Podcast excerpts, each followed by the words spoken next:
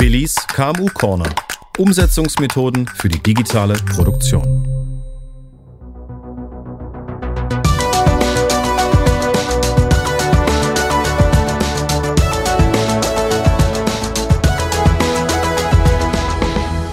Hallo Billy. Hallo Fred. Ich weiß, du bist ein großer Comichelden-Fan und mit deinen Söhnen schaust du immer die neuesten Hollywood-Blockbuster. Hast du eine Lieblingsfigur und äh, wer kommt bei deinen Jungs am besten an? Ja, Fred, das ist tatsächlich so. Also die äh, Comichelden, die liegen mir schon sehr am Herzen und vor allem die aus dem Marvel oder dem DC-Universum. Und bei meinen Jungs ist das da genauso. Und so eine besonders tolle Figur oder, oder so eine Lieblingsfigur habe ich da jetzt eigentlich nicht. Ich mag es eigentlich immer, wenn sich die Charaktere dann über die einzelnen Filme dann auch weiterentwickeln. Aber bei meinen Jungs sind natürlich Thor oder Iron Man oder Captain America ganz vorne mit dabei oder halt dann aus, aus der DC-Welt Superman und, und Batman. Ja, ist ja aber auch so, dass solche, solche Filme ja dann nicht nur von den Helden leben, sondern auch von den Gegenspielern, also den Superschurken dann auch. Und da äh, ist also eine Figur, die mir besonders aufgefallen ist, und das ist äh, dieser Ultron, die, diese künstliche Intelligenz, die von Menschenhand geschaffen wurde, ja, und ähm, ursprünglich dann eben von Bruce Banner, also Hulk und, und Tony Stark, dem Iron Man, dann entwickelt wurde, um die Welt zu verteidigen gegen die zunehmenden Angriffe aus dem, aus dem Weltall. Und ähm, die Idee war eben dann eine Superwaffe zu schaffen, damit dann die Superhelden nicht mehr so viel zu tun haben. Und ähm, das Ganze hat sich dann leider so entwickelt, dass dann diese, diese vom Mensch geschaffene Superintelligenz dann ihren Auftrag wahrgenommen hat, die Welt zu retten und da eben erkannt hat, das sie nur, wenn sie die Menschen beseitigt. Und dazu muss sie erst gegen die Superhelden eben kämpfen. kämpfen. Und das ist, glaube ich, so ein, so ein typisches Bild, das viele im Kopf haben, wenn es dann um künstliche künstliche Intelligenz geht, dass man hier so eine Figur hat, ähm, die, die nicht mehr zu kontrollieren ist, die so ein bisschen menschliche Züge hat, ja, ein eigenes Bewusstsein hat und von sich aus auch so ein Ziel verfolgt, wie zum Beispiel eben die Welt retten, indem sie die Menschen beseitigt. Und ähm, man spricht dann da auch von dieser technologischen Singularität, also der Zeitpunkt, wo dann solche Intelligenzen sich selbstständig weiterentwickeln und irgendwann auch nicht mehr vom Menschen zu kontrollieren sind. Und das ist eigentlich auch das, wo gerade viel Diskussion auch im Zusammenhang mit künstlicher Intelligenz stattfindet. Ja, da, was schaffen wir uns da für Monster und werden wir die noch im Griff bekommen. Und ähm, das ist natürlich überhaupt gar nicht so, weil das ist halt Kino und Science Fiction und äh, was künstliche Intelligenz ausmacht, ist eigentlich was ganz anderes. Ja, du hast jetzt wunderbar den Bogen gespannt und man merkt auch, dass du Marvel und DC-Comic-mäßig bibelfest bist. Ich glaube, da machen wir nochmal eine eigene Sendung. Ja, der Titel dieser Folge von Billys KMU-Corner lautet KI und KMU, gewusst was? Anders als man denkt, Teil 1 bewusst Teil 1, denn in Teil 2 geht es darum, Achtung Spoiler, KI und KMU, gewusst wie. Einfacher als man denkt. Wir steigen also ein mit einer kleinen Entmystifizierung des Themenkomplexes künstliche Intelligenz, um dann die konkreten, nutzstiftenden Maßnahmen zu beleuchten. Ist das so korrekt wiedergegeben, Billy? Ja, Fred, das hast du natürlich wieder ganz klasse zusammengefasst. Ähm, ja, heute in der heutigen Folge wollen wir uns eben anschauen, was ist eigentlich künstliche Intelligenz? Ja, also eben nicht diese technologische Singularität, wenn wir heute über künstliche Intelligenz sprechen. Und in der nächsten Folge schauen wir uns dann eben an, wie Unternehmen, vor allem auch kleine und mittelständische Unternehmen, dann eben auch von dieser künstlichen Intelligenz profitieren können. Ja, laut der Trendumfrage Artificial Intelligence, herausgegeben von der EU Internationalen Hochschule in Erfurt, stehen 75 Prozent der Mitarbeiterinnen und Mitarbeiter der befragten Unternehmen in Deutschland künstlicher Intelligenz positiv gegenüber.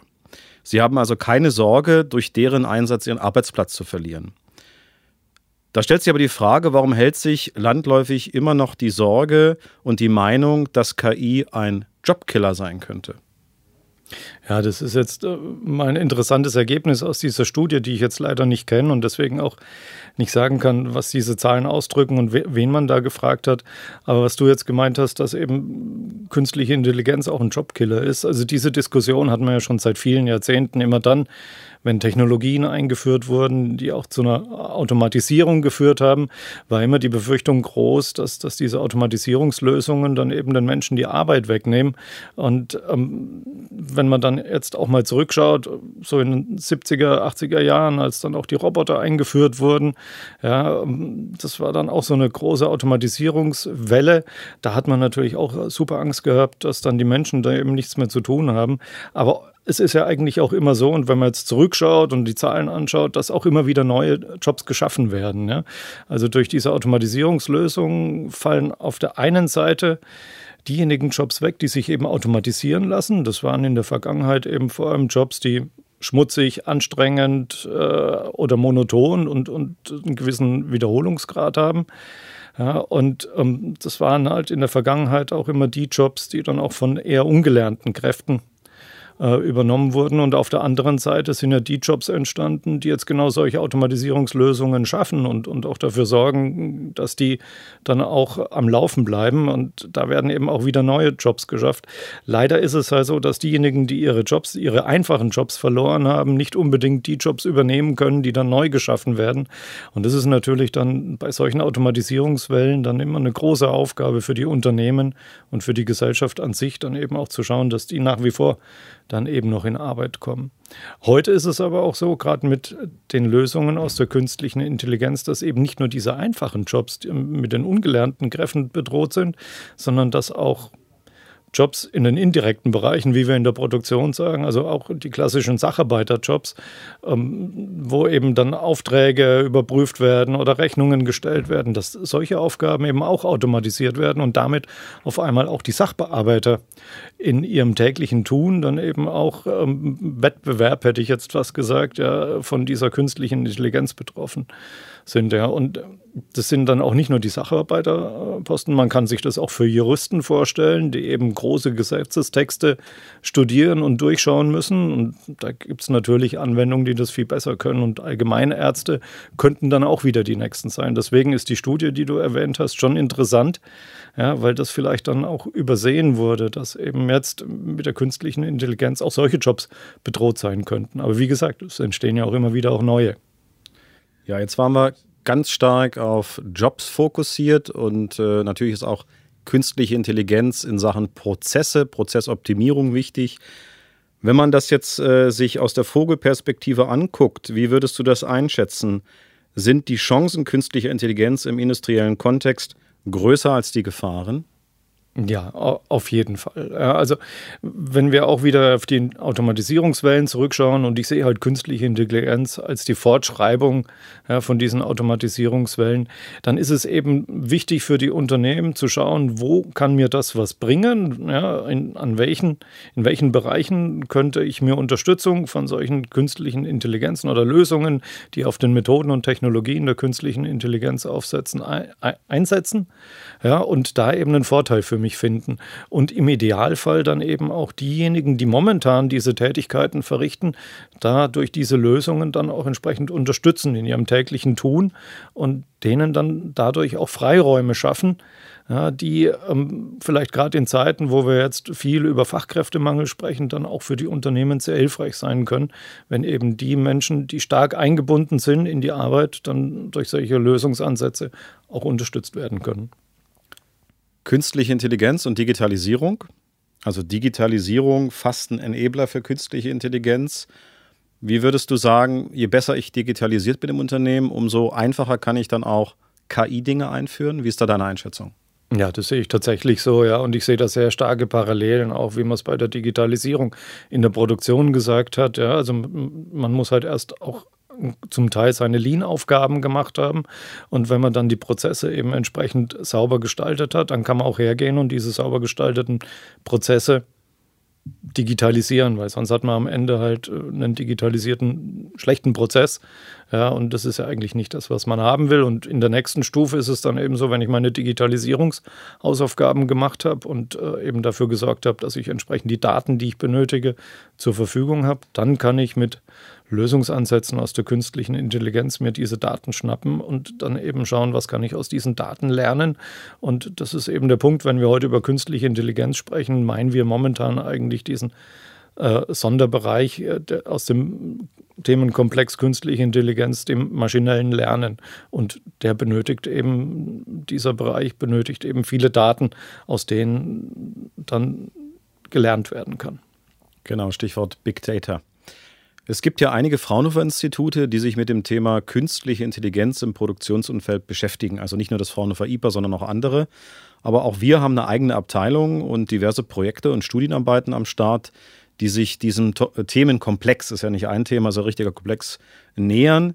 Und in einem Ansatz geht es um die erklärbare KI, also darum, künstliche Intelligenz zu verstehen, um sie dann beherrschen zu können. Aber ich denke, da sind wir noch ganz am Anfang unserer Forschung. Wie siehst du das? Also es ist tatsächlich so, diese Erklärbarkeit von, von Lösungsansätzen auf Basis von künstlicher Intelligenz ist sehr wichtig. Wenn wir uns eben anschauen, dass, wie ich auch vorhin gesagt habe, dass solche äh, Lösungsansätze äh, dann eben vor allem auch dazu eingesetzt werden sollen, den Menschen zu unterstützen, dann wird ja als Ergebnis aus der Arbeit von, von dieser künstlichen Intelligenz dann eine Handlungsempfehlung kommen oder eine Arbeitsanweisung. Und der Mensch, der die dann letztendlich dann auch ausführen soll, der muss ja da Vertrauen auch dazu haben. Also neben dieser technischen Stabilität dieser Lösung und, und der Richtigkeit äh, der Antworten muss noch eine nicht funktionale Komponente mit reinkommen und das ist eben diese Komponente des Vertrauens. Vertrauens. Und, und wenn Anwender dem System, das ihm jetzt Ergebnisse vor, vorzeigt und sagt, du solltest jetzt eigentlich so handeln, dann muss ja der Anwender diesem System vertrauen und sagen, ja, wenn ich das jetzt so mache, wie du mir das vorschlägst, dann wird es am Ende auch gut werden. Nur wenn die Menschen eben nicht verstehen, wie dieses System zu diesem Ergebnis kommt, dann können sie auch kein Vertrauen aufbauen. Und deswegen ist eben dieses Thema Erklärbarkeit, das sich ja damit beschäftigt, wie kann ich Systeme bauen oder, oder auch so darstellen, ja, dass ähm, auch diejenigen, die die Systeme anwenden, auch verstehen, warum das System jetzt zu einem gewissen Ergebnis kommt. Ja, also Vertrauen durch Transparenz zu schaffen. Und das ist tatsächlich eine große Aufgabe, weil diese Aufbauten von diesen maschinellen Lernsystemen oft so komplex sind, dass selbst Experten nicht mehr so genau sagen können, was jetzt eigentlich in so einem tiefen neuronalen Netz zum Beispiel passiert ja, und wie jetzt das äh, System zu einem Ergebnis kommt und wie soll das dann der Anwender haben. Wenn er aber das Vertrauen aufbauen soll, muss er ja irgendwie das Vertrauen zu diesem System aufbauen und da hilft eben diese Erklärbarkeit, wie kommt das System zu den Ergebnissen, schon ungemein. Ja, man sagt ja immer, der Bauer isst nur das, was er kennt. Und wenn man ihm was Neues serviert, dann wird es schon schwieriger. Das heißt, äh, was du sagst, Transparenz ist ganz wichtig, um Akzeptanz zu schaffen. Und äh, wir machen quasi mit der erklärbaren KI aus einer Blackbox eine Whitebox. Das ist das Ziel, ja. Und ähm, da gibt es sicherlich noch einiges zu erforschen, wie man das dann entsprechend transparent darstellen kann, was in dieser Blackbox passiert. Ja, beim Thema Digitalisierung haben wir auch mal gesagt, äh, sie ist kein Sprint, sondern ein Marathon. Und wir sind wahrscheinlich bei Kilometer 5 oder vielleicht sogar 10. Gut, manche Unternehmen sind schon bei Kilometer 40. Wie ist es beim Thema künstliche Intelligenz? Wie ist deine Einschätzung? Wir haben ja bei den letzten Sendungen auch darüber gesprochen, über den KI Friday. Du als KI-Trainer. Wo sind wir beim Marathon, wenn wir jetzt mal den Mittelstand, den es ja nicht gibt, in Baden-Württemberg aber mal so den Querschnitt bilden. Wie ist dein Eindruck? Äh, Im Umsetzungsgrad von künstlicher Intelligenz, ach, das ist ganz ähnlich wie bei der Digitalisierung. Die einen machen das schon länger und äh, die anderen fangen gerade erst an oder fangen an, sich damit zu beschäftigen. Also da äh, sind die Stände sehr unterschiedlich. Generell ist aber, äh, es ist unsere Erfahrung, der Zugang zu dem Thema künstliche Intelligenz noch mal eine Ecke schwieriger für die Unternehmen als das Thema digitale Transformation anzugehen. Zumal das Ganze auch aufeinander aufbaut und viele eben noch ihre Hausaufgaben aus dem Bereich der digitalen Transformation vor sich haben. Also, KI und KMU gewusst, was anders als man denkt. Die Folge ist schon wieder zu Ende, aber wir haben ja eine Fortsetzung geplant. Das haben wir am Anfang gespoilert. Dein Schlussplädoyer.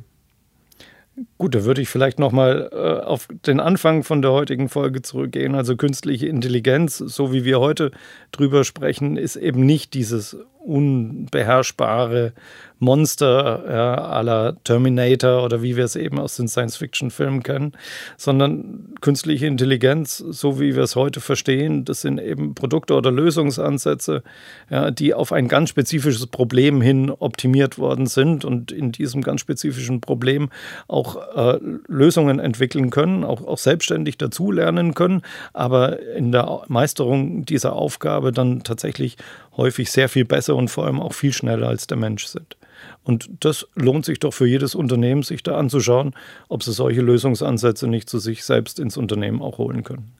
Also nicht Hasta la vista, Baby, sondern very welcome. Ja, Fred. Danke, Billy. Danke dir, Fred.